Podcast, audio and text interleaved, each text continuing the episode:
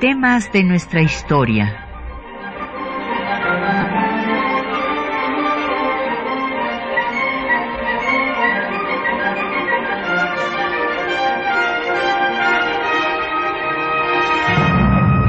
Un espacio que difunde el conocimiento del pasado para comprender nuestro presente.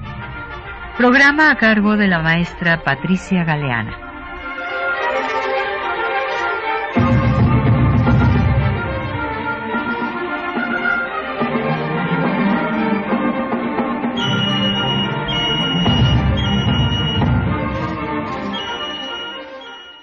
Días. El próximo 5 de febrero se cumplen, bueno, se van a cumplir en 98 años de la Constitución que nos rige y 148 de la Constitución de 1857. Eh, justamente se promulga el 5 de febrero eh, la de 17 porque es la Constitución que está pues tomando como base a la Constitución de 57 y la está reformando para añadirle los derechos sociales. Y desde luego incorpora todas las garantías individuales que había contenido la Constitución de 1857, que es muy importante en la historia constitucional de México porque es la primera que no establece la intolerancia religiosa en eh, todas las constituciones mexicanas anteriores, sí la habían establecido y por lo tanto existía un Estado confesional y este eh, pues va a ser sustituido por un Estado laico. Entonces hoy vamos a hablar, como se los habíamos anunciado, de estas dos constituciones. Tenemos el gran gusto de que nos acompañe el doctor José Gamas Torruco, director del Museo de las Constituciones de nuestra universidad e investigador del Instituto de Investigaciones eh, jurídicas de la UNAM. Bienvenido, Pepe. Gracias por estar gracias, con muchas nosotros. gracias de nuevo, Patricia. Bueno, y tenemos para nuestros radioescuchas eh, publicaciones. Tenemos realmente una joya que es eh, el volumen, tenemos tres volúmenes de la historia del Congreso Constituyente de 1857 de Francisco Zarco. Esto es, esto es una joya para cualquiera de los radioescuchas que, que se lo lleve. Esta es una publicación del Instituto Nacional de Estudios Históricos de las Revoluciones de México. Y bueno pues ahí puede usted ver eh, realmente a la generación pues para mí la más brillante que ha tenido este país.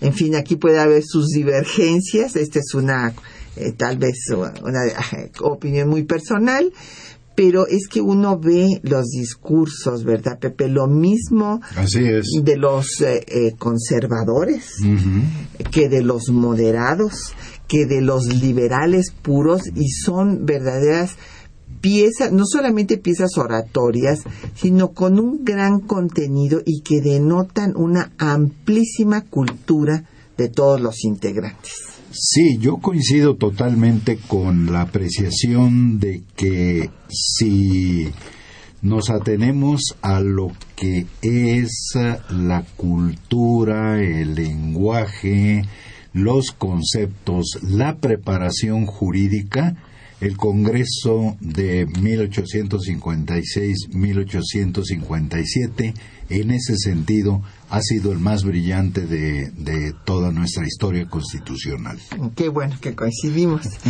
Y bueno, también tenemos eh, para ustedes de la Constitución de 17 eh, dos aproximaciones a la figura de uno de los personajes emblemáticos del constituyente de 17, yo diría que de los más destacados por sus ideas de vanguardia, que es eh, Francisco J. Mújica.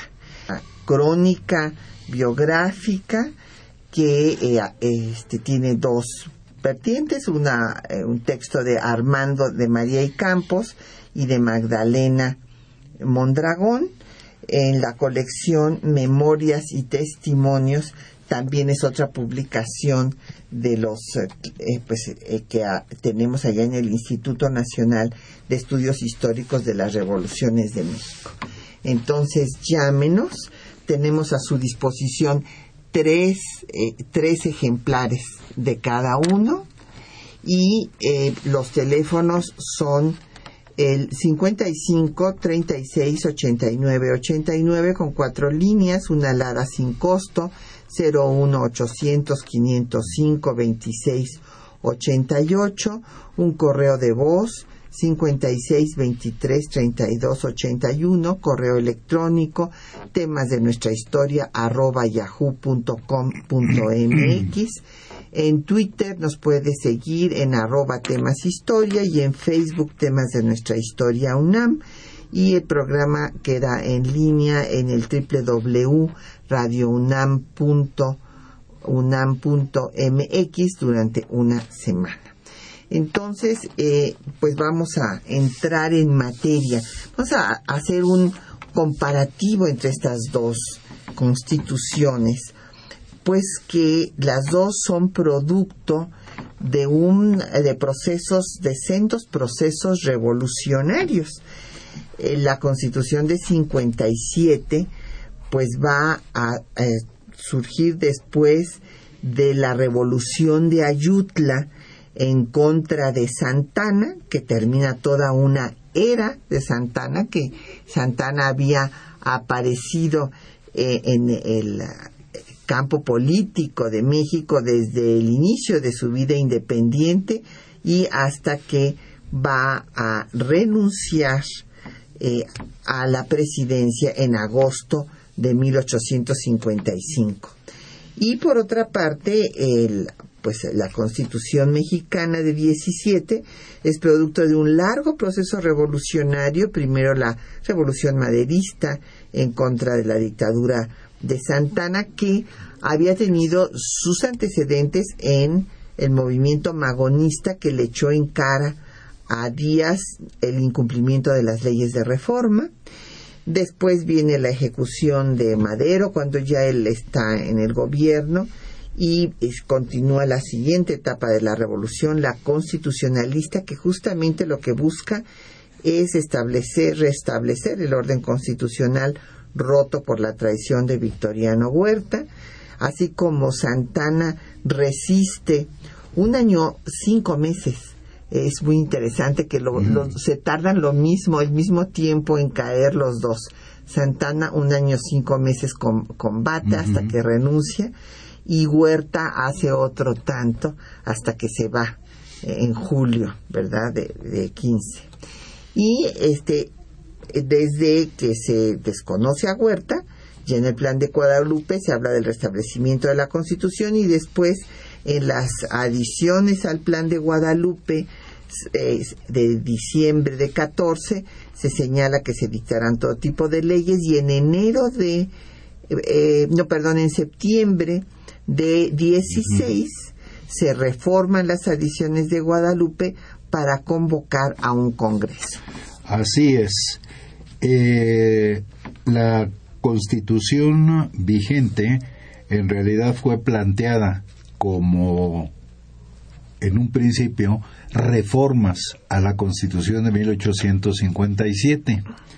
Eh, incluso el título de la Constitución vigente, la Constitución de 1857.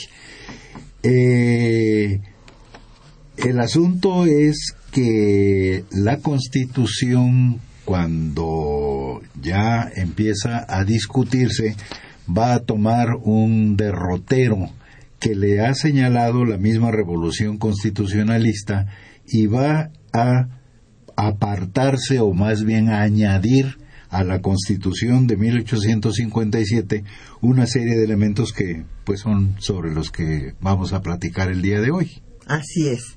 En primer lugar, yo quisiera destacar de la Constitución de 57 que es eh, el producto del trabajo de todas las eh, sectores políticos, de todas las corrientes que había en ese momento, y si bien tenía un grupo de liberales, hay que recordar que los moderados y los conservadores hacían la mayoría. Y no obstante, ese pequeño grupo de liberales fue eh, de lo más hábil para poder pues sacar adelante algunos de los temas. Eh, vamos a señalar que este constituyente trabajó durante un año mientras que el constituyente de 17 trabajó dos meses. El constituyente de 56-57 eh, se la va a pasar discutiendo seis meses si se restablece la constitución de 24 o no, con reformas, desde luego. Esto es lo que quieren los conservadores y los moderados. Y los liberales puros se oponen porque quieren justamente una constitución nueva. Y en 17 también se llega a mencionar pues que si se va a cambiar la de 57 que había sido realmente la bandera de toda la lucha constitucionalista hay este, algunas personas más conservadoras que otras están los renovadores carrancistas y los independientes radicales o jacobinos, que eran obregonistas, muchos de ellos, y el tema va a ser solamente discutir, en primer lugar, pues son solo constitucionalistas, o sea, es un, no, no están ahí representados obviamente ni los villistas ni los zapatistas, pero este sí hay una influencia de estos movimientos en los que tienen ideas más avanzadas, más radicales, y van a discutir sobre un proyecto de reformas que va a entregar el propio Carranza en el inicio de sesiones. Eh, precisamente, Patricia, destacaba la figura de Francisco J. Mújica. Eh, esto es importante efectivamente se trataba de un grupo que podemos llamar, eh, utilizando quizás ah, con un poquito de libertad los términos radical, que era el grupo militar, el grupo de Francisco Mújica, de Cándido Aguilar y de Heriberto Jara fundamentalmente. Y por otra parte, como tú lo señalas en efecto, pues estaba el grupo moderado, el grupo que incluso en ah, los primeros debates pues fueron cuestionados como conservadores y casi casi tratando de que no recibieran eh, reconocimiento como diputados. Este grupo era el grupo moderado, el grupo conservador, donde destaca pues José Natividad Macías, fundamentalmente Rojas, Palavicini, eh, Lizardi y eh, Martínez Escobar, muy joven, pero bueno, Martínez Escobar unido al, grupo radical. Eh, por otra parte, abundaba el grupo de la mayoría. Eso es, esto es importante porque finalmente siento que este grupo que no tenía pues un compromiso eh, eh, especial, efectivamente, el grupo conservador se inclina por, por, por Carranza, el grupo radical se inclina por el general Obregón, ya está establecida allí el germen de, la, de, la, de, la, rivalidad. Y, y eh, la mayoría va a poder en alguna medida lograr la conciliación y que el Congreso pues ah, se lleve adelante sin ah, mayores entorpecimientos y poco a poco pues se van gestando las ah, reformas que efectivamente resultaron pues eh, totalmente eh, distantes del texto de la Constitución de 1857.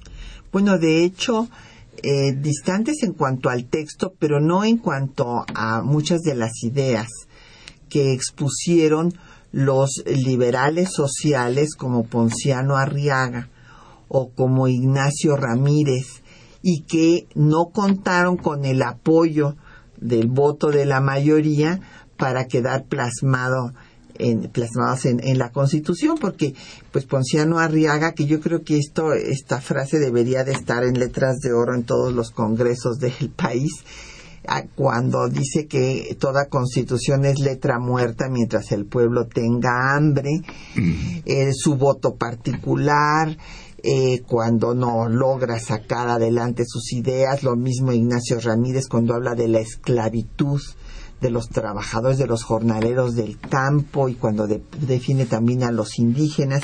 O sea, ya estaban estas ideas que lamentablemente no contaron en ese momento con el apoyo de todos los demás.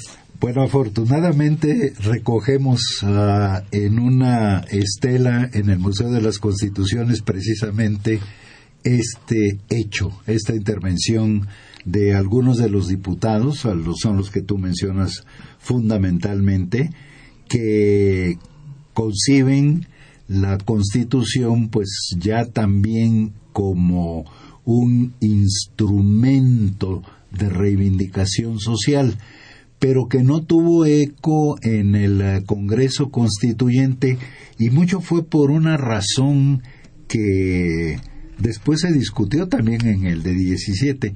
Se dijo que no era propio de una constitución el establecer eh, reformas a las leyes o a la situación en general, a la situación laboral o a la situación agraria, sino que eso era motivo de una legislación especial, pero no materia constitucional. Una legislación secundaria. El mismo argumento lo utilizó Macías y es el famoso debate de las pistolas del Santo Cristo para que eh, finalmente pues se admitiera que en la Constitución deberían de estar como derechos fundamentales los derechos sociales.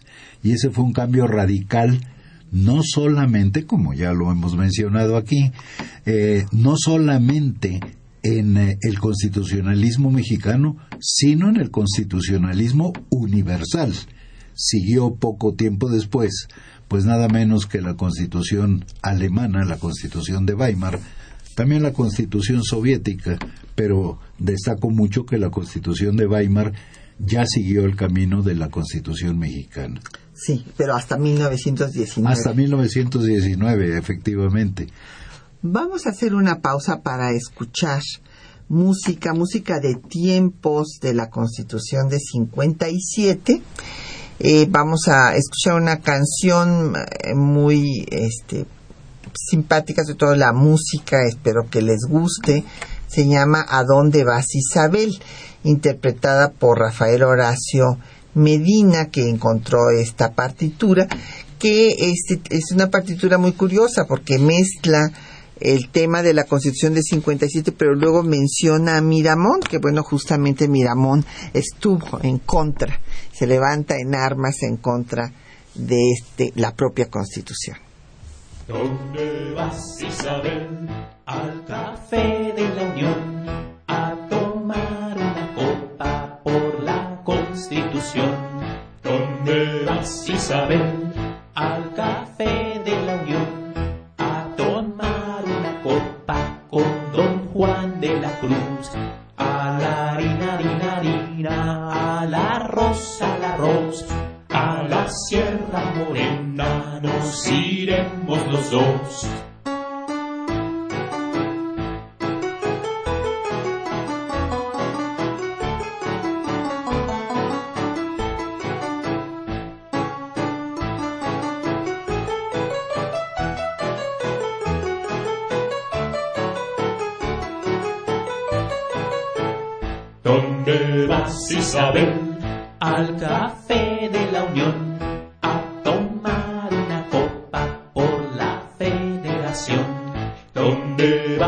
Isabel? Al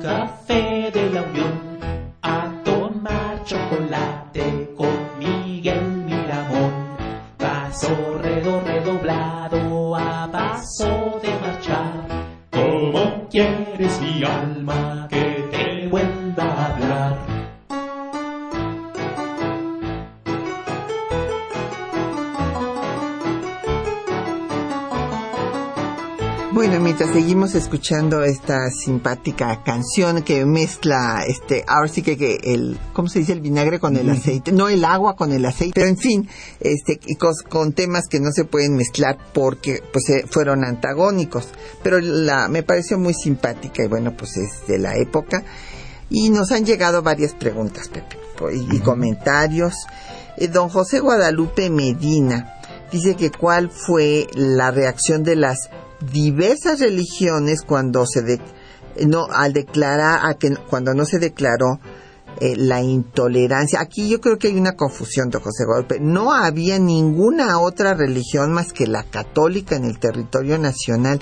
Estaba prohibido cualquier otro culto religioso y pues entonces no podía haber ninguna reacción porque no había otra religión más que la católica. Pero claro, hubo una reacción pues terrible de, la jerarquía eclesiástica que declaró que la constitución de 57 era contraria a los sentimientos religiosos del pueblo de México y por lo tanto sacó su arma más poderosa, la excomunión ipso facto para todo aquel que eh, la jurara y no se retractara de ello y prohibieron dar sacramentos, absolución, etcétera, a los que no se retractaran y después no se quedaron ahí con la cuestión espiritual, sino pasaron a los hechos, pasaron a las armas. Y entonces el obispo de Puebla, Pelagio Antonio Labastide y Dávalos, con el padre Francisco Miranda, financiaron con dinero del obispado de Puebla al eh, levantamiento de Antonio Aro para derrocar al gobierno. Y fue entonces cuando Ignacio Comonfort, que por cierto era un moderado, pues eh, tuvo que castigar al obispado de Puebla haciendo la primera nacionalización de los bienes del clero. Efectivamente, así fue. Eh, la, eh, la Constitución de 1857 no estableció la libertad de culto, simplemente no dijo nada. O sea que la reacción fue una reacción realmente desmedida. Lo que pasa con la Constitución de 57 es que no declara a la religión católica como religión de Estado. Que al hablar de las garantías individuales, por ejemplo, en la libertad de prensa, concede la libertad de prensa sin exceptuar los ataques a la religión católica y a la Iglesia católica como lo habían hecho las constituciones anteriores, por las razones históricas que hemos explicado Y culturales, aquí, culturales, eh, sí. etcétera, desde Apatzingán, desde la Constitución de Apatzingán. Entonces, este silencio de la Constitución de 1857 fue suficiente para provocar una guerra fratricida de tres años Así y es. precisamente para eh, propiciar, financiado por el Obispado de Puebla, pues lo que fue el germen de la, de la guerra de reforma, en Ah. realidad esa, esa rebeldía. Así es. Y justamente a quien se debe, pues toda esta, la verdad, por eso se ha llamado el padre de la Constitución de 57 a Ponciano Arriaga, porque él fue el presidente, el primer presidente del, Primer presidente del Congreso, Congreso, sí. el que le Sí, respondió sí. el discurso a Comonfort, y después fue el presidente de la comisión redactora de la de la Constitución y ahí eh, va a lograr que esté Ocampo, por ejemplo, para que estén liberales puros, pues de lo más destacado. Y en su artículo 15, este proyecto de constitución que presentan al Pleno establecía la libertad de cultos, pero bueno, se arma un zafarrancho, hay discusiones que ustedes van a ver ahí en las crónicas de En las Sarco crónicas de Sarco está, sí. y finalmente pierden la votación, no pueden establecer la libertad de cultos, pero entonces Arriaga da un discurso extraordinario diciendo que no se puede dejar en la indefensión al Estado mexicano frente a la Iglesia Católica que ni siquiera le ha concedido a los gobiernos de México un concordato y que debe facultarse al Estado para legislar en materia de culto religioso y arrasa. Votan, solamente votan unos cuantos, cuatro votan en contra es impresionante cómo los pues los agarra desprevenidos y hay un voto mayoritario aplastante para incorporar esta, eh, eh, este artículo a la Constitución, que será el 123 de la Constitución de, de 57, y esto, desde luego, es en lo que se va a eh, basar eh, después las leyes de reforma de Juárez. Y claro, por estos dos puntos, la jerarquía eclesiástica desata la guerra, porque no se establece la intolerancia religiosa y porque se faculte al Estado para intervenir en materia de culto. Efectivamente, el artículo 130 dice que corresponde exclusivamente a los poderes federales ejercer en materia de culto religioso y disciplina externa la intervención que designen las leyes. Ahí es donde se van a fundar las, ah, las leyes de, de, reforma, las, pues, las leyes de reforma que también tienen su historia, pero eso va a ser hasta posteriormente, hasta 1873, que las incorpora el presidente Lerdo a la Constitución, siendo proclamadas por Juárez en 1859 desde Veracruz. Desde Veracruz. Así como Carranza proclamó las leyes sociales desde, Veracruz, también. ¿verdad? Eh, este, entre diciembre de 14 y enero de, del 15. También nos llamó don Efren Martínez de la Gustavo Madero que dice que en qué consiste el Estado laico. Es una pregunta importantísima, don Efe, porque el Estado laico es el Estado neutral, es el Estado que no toma partido por ninguna religión. Y yo siempre insisto que la mejor definición que se ha dado de un Estado laico es la que escribió el propio Benito Juárez, que dijo, los gobiernos no deben tener religión, porque siendo su obligación garantizar que los ciudadanos puedan eh, adoptar el credo que sea de su predilección, no podrían cumplir este cometido si fueran sectarios de alguno de ellos. Este es el Estado laico, precisamente, y es sin duda el mayor legado de la generación juarista que debemos preservar a costa de todo porque sin Estado laico no puede haber democracia. Así es, totalmente de acuerdo. Le agradecemos a doña María Silva Rivera sus comentarios y felicitaciones, lo mismo que a Brian Neftalí de Coyoacán, María Costa Sánchez de la Benito Juárez, al señor Alcaraz de Benito Juárez, Ángel Cruz de Tlanepantla y Dolores Martínez de Naucalpan. Y bueno, pues eh, antes de pasar a escuchar los textos que les hemos seleccionado, tanto de eh, la Constitución de 57 con este debate del artículo 15 y eh, de la Constitución de 17, donde ustedes escucharán pues algunas de las partes esenciales de los artículos 27 y 123. Hay que destacar las diferencias y las convergencias entre las dos constituciones. Yo diría eh, a reserva de lo que nos diga el doctor Gamas Torruco, que eh, las diferencias eh, principales son que la Constitución de 57 establecía un régimen semiparlamentario, congresual o congresional, como se le quiera llamar, con una sola Cámara, donde había preeminencia del legislativo sobre el ejecutivo, que no tenía derecho de veto. Y eh, por otra parte, el, eh, la Constitución de 17 establece un régimen presidencial en la cual pues el Ejecutivo sí tiene derecho de veto y hay dos cámaras.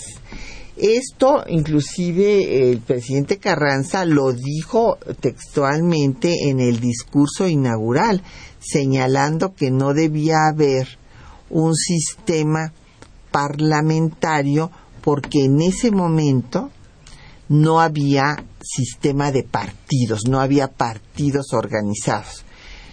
Por lo que pues no es, eh, es interesante reflexionar si ahora sí podríamos parlamentarizar al sistema presidencial, puesto que ya hay régimen de partidos. Y por otra parte, las dos constituciones tienen prácticamente el mismo eh, este capítulo de garantías individuales, todas las garantías individuales, y claro, la diferencia es que la Constitución de 17 le añade un título, eh, la, de la de 57 tiene ocho títulos y la de 17 tiene un título más, tiene nueve, porque está el del trabajo y la previsión social. O sea, los derechos sociales. A los derechos sociales. Eh, el régimen que establece la Constitución de 1917 efectivamente es un régimen presidencial ya muy encaminado a fortalecer al presidente de la República. No olvidemos que ya se había ah, establecido el ah, veto presidencial con las reformas del Lerdo de Tejada en 1874. O sea, ya había ese antecedente que se, estableció también el Senado de la República. Eh, yo siento que también había una razón, independientemente de la que no existieran los partidos políticos, que efectivamente esa fue una argumentación de Carranza, y era que se podía prever esto ya dentro del mismo constituyente, que se requería un ejecutivo fuerte, no un, eh, un ejecutivo que, eh, tiránico ni un ejecutivo tremendamente reforzado, pero sí un ejecutivo fuerte precisamente porque iban a realizarse una serie de reformas que requerían precisamente que eh, se gozara de autoridad para aplicar las leyes respectivas. Eh, efectivamente se ven los derechos sociales, los derechos agrarios y los derechos obreros, pero también eh, hay que destacar que la Constitución de 1917 estableció la educación pública.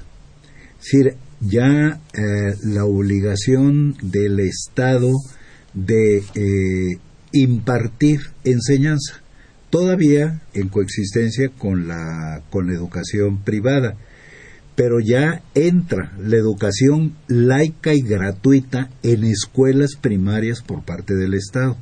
Y eso es importantísimo. Eso en la Constitución de, de, 17. Pero también eh, desde las leyes de reforma, ya este Juárez había establecido la gratuidad, eh, vamos, desde 61, cuando entra Juárez al poder, establece la gratuidad de la educación. No establece la obligatoriedad porque pues ni tenían dinero para, para poder dar las escuelas. Pero después, cuando Maximiliano, en la legislación que da justamente hace 150 años, establece la gratuidad y la obligatoriedad de la educación elemental. Entonces, cuando eh, triunfa la República sobre el imperio, va también a establecer gratuidad y obligatoriedad y ya este esto después será incorporado por Lerdo a la Constitución de 57 y es retomado en la Constitución de 17, de, como un aspecto fundamental. Eh, y, el, y, la laicidad del, del Estado, de la, y de la educación. la otra cuestión que yo quisiera destacar es el nacionalismo económico. Esto es importantísimo porque eh, la declaración de que el subsuelo pertenece a la nación. No olvidemos que en 1884 las leyes de Díaz le dieron la propiedad del suelo a la, eh, también la, propiedad del subsuelo. Claro. Y esto pues fue eh, en perjuicio de la nación porque precisamente el petróleo quedó en manos extranjeras. Entonces, ahora se declara el nacionalismo económico en el artículo 27 constitucional, además de toda la parte agraria. Esa es la parte más, ah, más conocida. Quisiera también hacer una, una mención ahora en, en eh, razón de estas relaciones de Congreso-Presidente y es que la Constitución de 17, a diferencia de la de 17, ya eh, establece la elección directa de la, tanto de, la, de los miembros del Congreso como del presidente. No hay que olvidar que ya había el antecedente de la ley Madero, de la ley de 1911. Pero de todos modos, pues ya eh, lo más importante en todo esto es que todos estos aspectos ya se elevan a una a una a un rango constitucional y no simplemente con a, eh, a, través de una ley y desde luego pues quedan las garantías más ah, eh, conocidas más ah, celebradas que son las ah, de los sectores agrarios y de los sectores obreros y del sector obrero pues vamos a escuchar eh, los textos que les anunciamos.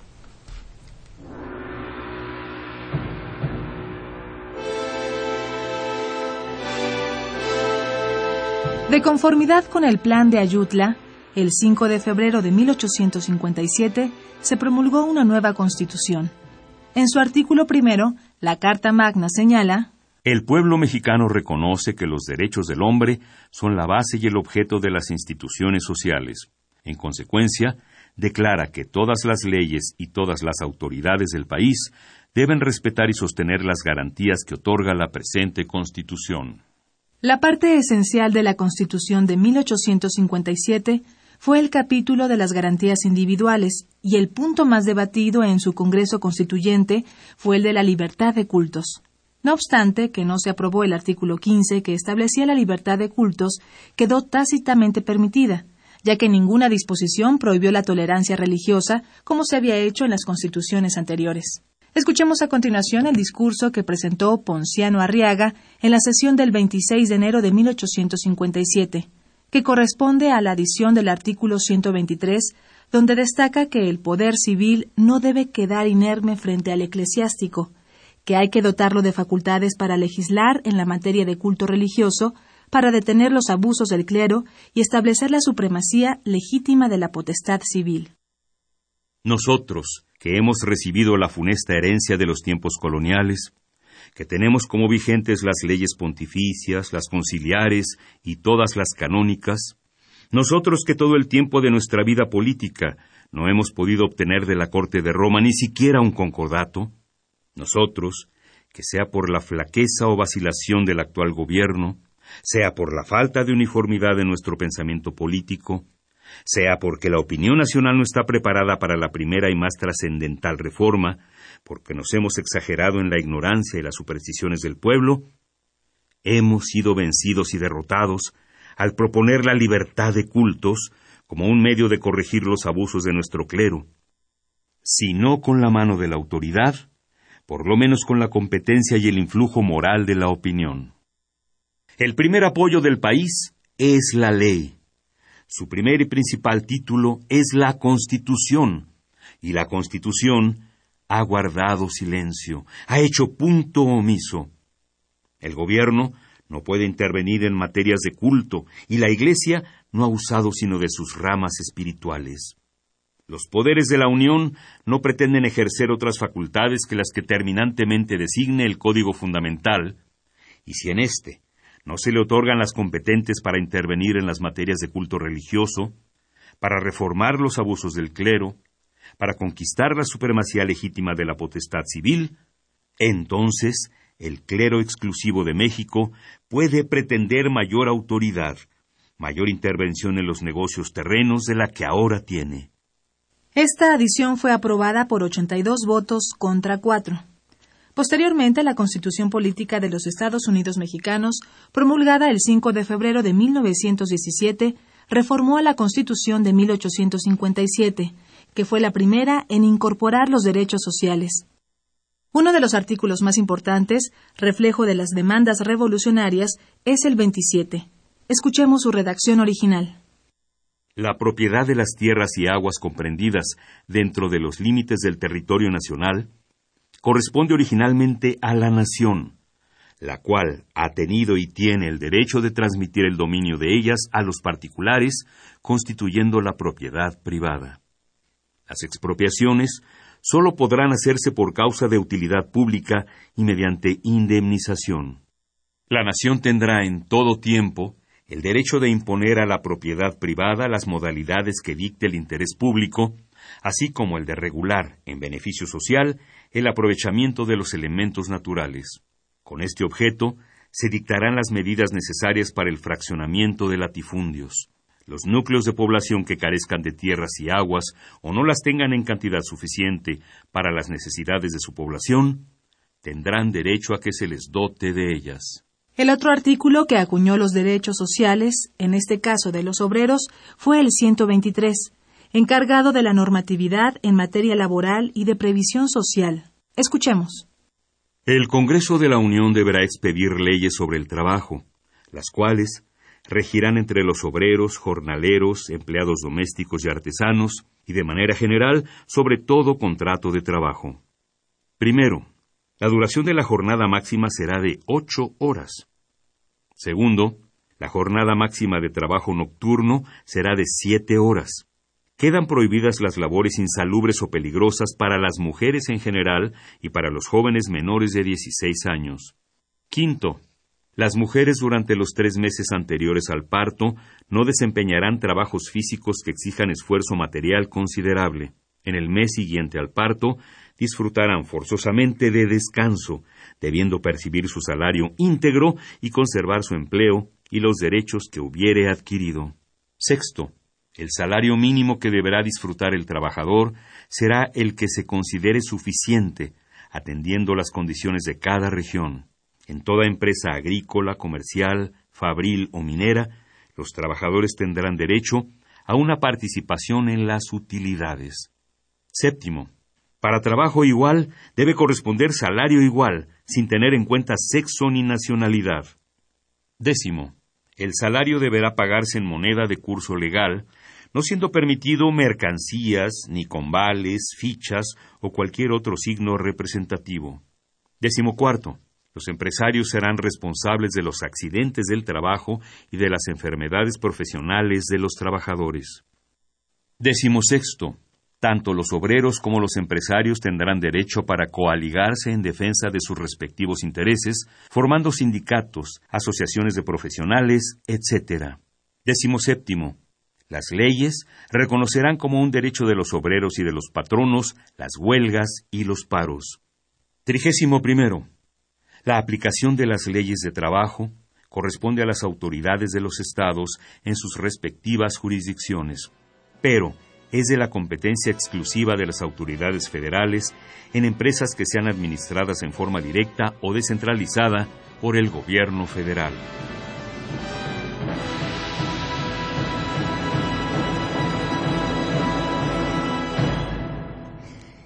Bueno, pues ahí tienen ustedes las partes centrales de estas dos constituciones, el debate eh, por la libertad de cultos en la Constitución de 57 y los derechos sociales en la Constitución de 17. Y nos eh, comentaba don Jesús, nos preguntaba don, don Jesús Ríos, que cómo se articula en las constituciones mexicanas el conflicto entre laicismo y multiculturalismo culturalismo. Pues no hay ningún problema, don Jesús, porque en un Estado laico, pues se respetan todas las culturas. Además, nuestro país, eh, justamente eh, para el, el 92, cuando se recordó el encuentro de dos mundos, como muy bien le llamó mi maestro, el doctor Miguel León Portilla, pues eh, en 1992 eh, va a gestarse una reforma para que eh, nuestro país reconozca su condición pluriétnica y pluricultural. Y bueno, pues esto de que sea plurireligiosa, pues obviamente también está englobado en ese tema. Sí, la articulación esa y además está garantizada por la libertad de pensamiento, por la libertad de expresión, por la libertad, por todas las libertades en general y desde luego pues por eh, el laicismo, por eh, el hecho de que el Estado mexicano es, como bien lo decías Patricia, neutral en ese aspecto. Así es, y bueno, pues antes de irnos a escuchar más música, creo que vale la pena decir un poco, pues ya eh, vimos las eh, divergencias en cuanto al régimen semiparlamentario de 57 y el presidencial de 17 en, cuanto a las facultades del Ejecutivo y Legislativo, pero del judicial valdría la pena eh, recordar que bueno, en la Constitución de 57 pues eh, está conformado por la Suprema Corte de Justicia y tribunales de distrito y de circuito. Y eh, los eh, miembros del Poder Judicial, tanto el presidente de la Corte como los ministros, son electos. Claro, en elección indirecta, porque eran las elecciones que en ese momento se hacían tanto para el Ejecutivo, el Legislativo como para el Judicial, pero eran electos, electos, no eh, con el procedimiento actual. Lo que dio lugar precisamente a serios conflictos. Se politizaban eh, mucho las cosas. Se politizó totalmente. Entonces, bueno, no olvidemos los conflictos del mismo Juárez con Lerdo de Tejada y del Lerdo de Tejada con Iglesias, que eso motivó pues ah, el porfiriato, entre otras razones, aparte de la actitud rebelde de Porfirio Díaz, sin embargo, pues tuvo ah, una participación en el debilitamiento del Lerdo de Tejada, pues nada menos que las pretensiones del presidente de la Suprema Corte de Justicia. O sea, ese sistema de elección tal como lo había establecido la Constitución de 57, pues resultó verdaderamente fatal. Eh, ya la Constitución de 1917 pues establece el otro procedimiento, procedimiento que más o menos se, ha, se ha, venido respetando y con ello pues ah, tenemos una posición que en alguna medida favorece que la presidencia de la Suprema Corte de Justicia pues se conserve como un órgano independiente. Y bueno, había 11 eh, ministros y cuatro supernumerarios, un fiscal y un procurador general, y todos juraban ante el Congreso en 57. Y esto eh, también se modifica en 17. Claro que sí, porque también esa es una, una, una, una situación que creaba, creaba eh, formalmente una, una dependencia.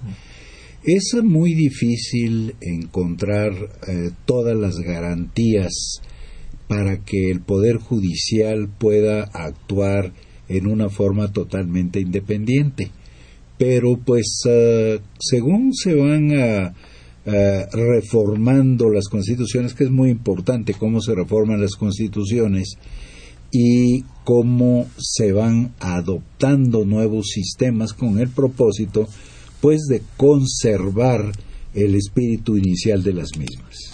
Sí, precisamente eso fue lo que estuvo muy interesante, una gran aportación de la Constitución de 57, eh, es el hecho de que establezca cómo reformarse y cómo en un momento dado no estar en vigor si hay un problema, como lo llegó a ver, pero que podía, no se necesitaba una nueva constitución, sino podía volverse a establecer la misma constitución, cosa que no habían hecho las constituciones anteriores, Anteriores, y por eso había habido tantos problemas. Y afortunadamente eh, siento yo que se sigue respetando el principio con el actual artículo 136.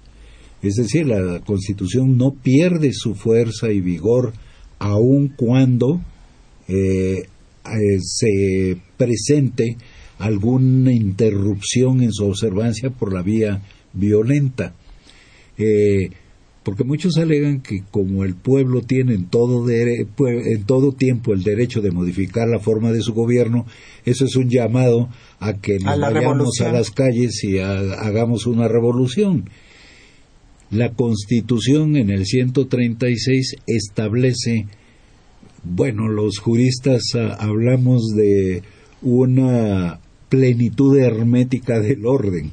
Suena tremendamente eh, rimbombante la expresión, pero lo que quiere decir es que el orden mismo contiene todos los elementos para realizar todos los cambios que sean necesarios. No se requiere ningún movimiento revolucionario, no se requiere salirse del orden constitucional para hacer las reformas que sean necesarias. Pues vamos a escuchar otro poco de música, vamos a escuchar una marcha mexicana de homenaje a estos, eh, bueno, nosotros se lo estamos dedicando a homenaje a estos legisladores de 57 y de 17 y después venimos pues ya casi a acabar el programa.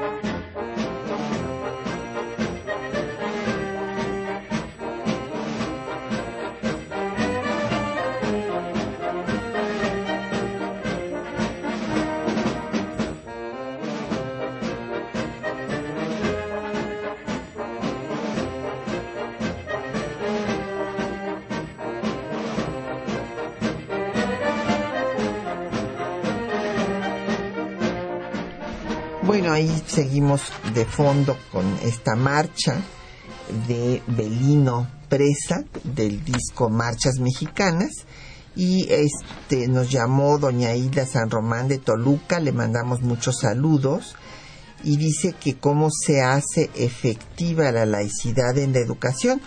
Bueno, doña Hilda, pues no eh, se hace efectiva no impartiendo ninguna educación religiosa en las escuelas públicas. Evidentemente hubo una reforma en el gobierno de Salinas en la cual se permitió lo que de hecho se había permitido desde antes, que hubiera que hubiera escuelas religiosas que sí enseñan religión, pero que son privadas, no eh, eh, las eh, públicas.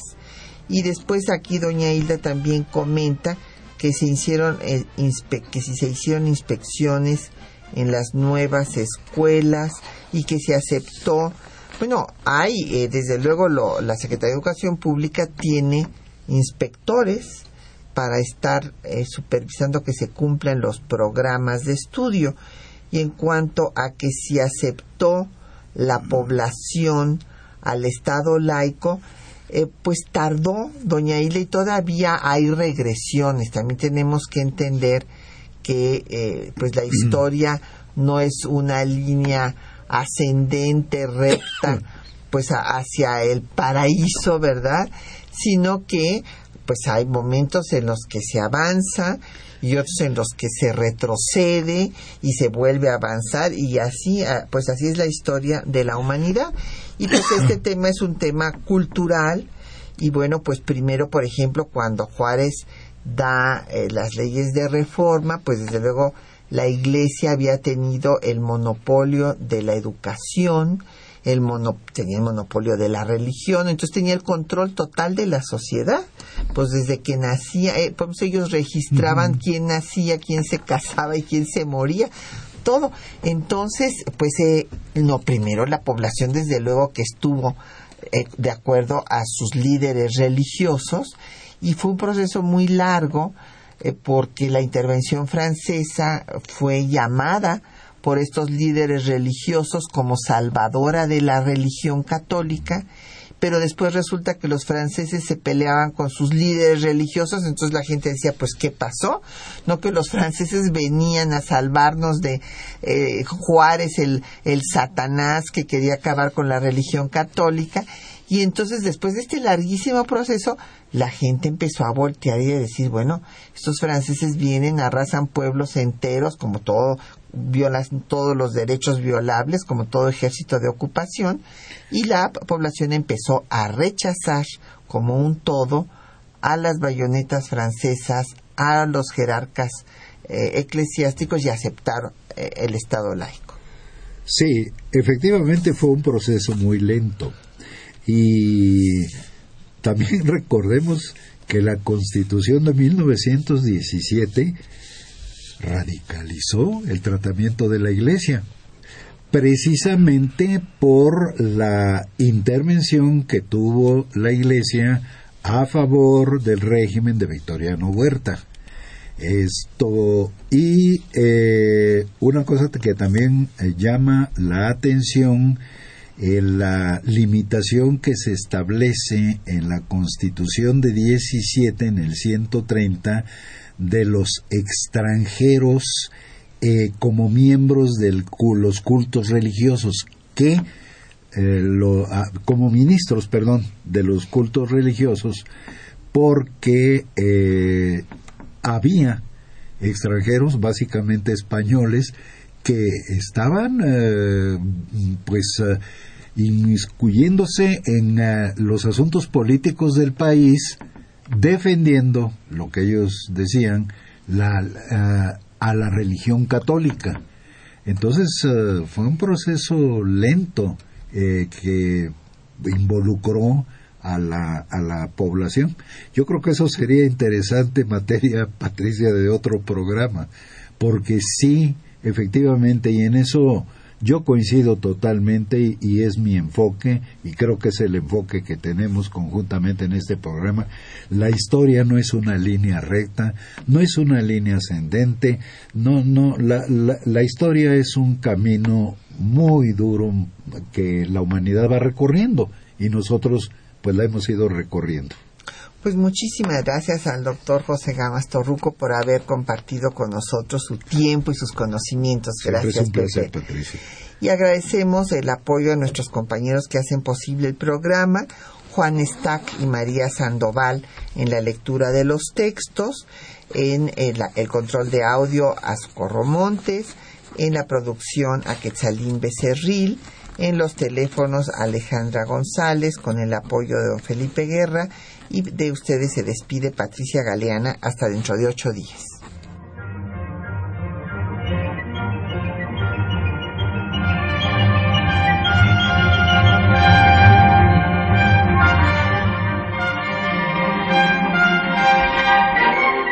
Temas de nuestra historia